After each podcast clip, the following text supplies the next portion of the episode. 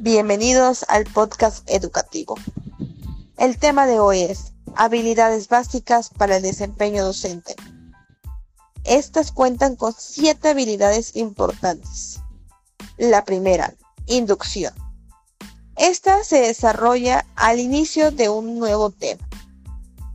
Es la manera en que el profesor logra que los estudiantes identifiquen el contenido nuevo se inicia regularmente con un saludo y sigue una línea de desarrollo de motivación.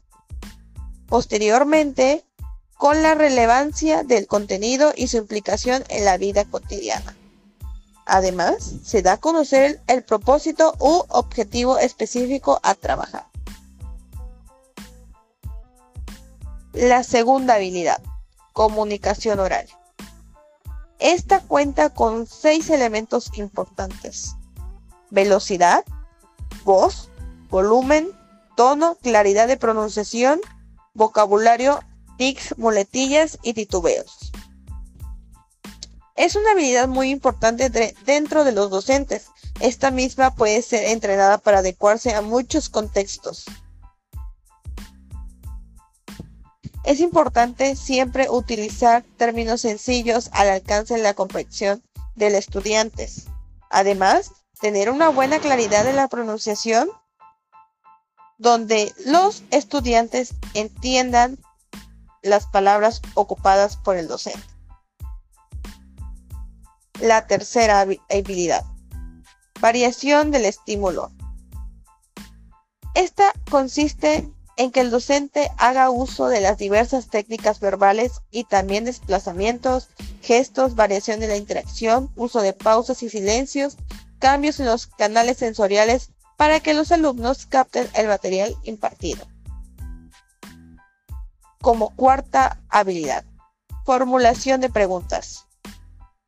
Esta trata que el docente desarrolle la formulación de preguntas donde le permita desarrollar interacción entre estudiantes y docente. Estas se clasifican en dos, cerradas y abiertas. Las preguntas abiertas son aquellas que le permiten al estudiante responder aquello que desee y las preguntas cerradas son aquellas que les proponen las opciones que tendrá que responder. Posteriormente tenemos la quinta habilidad, refuerzo verbal y no verbal. Esta menciona el uso correcto de pausas, énfasis y vocabulario. Esta ayudará a saber qué mecanismos operan en la producción de distintas conductas en los participantes y cómo poder incrementar las conductas positivas y disminuir las negativas. Este busca que el docente brinde una sonrisa satisfactoria o más bien una simple mirada que pueda indicar al participante o en este caso al alumno que va en buen camino.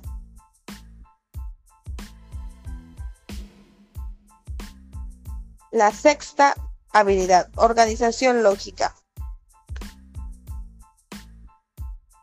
Los materiales deberán tener una organización donde establezca objetivos tanto generales como específicos y canalizar las metodologías del trabajo desarrollado.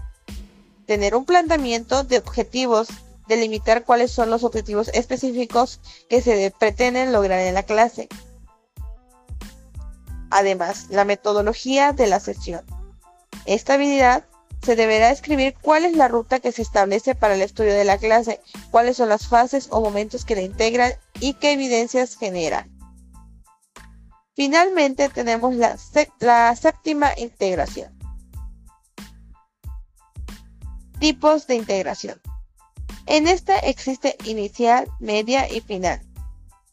La integración inicial es la que se realiza al iniciar una sesión de trabajo. Es un resumen de lo estudiado en clases anteriores.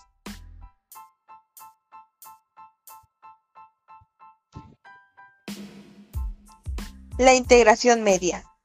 Es un esquema presentado en clase o preguntas referente al tema.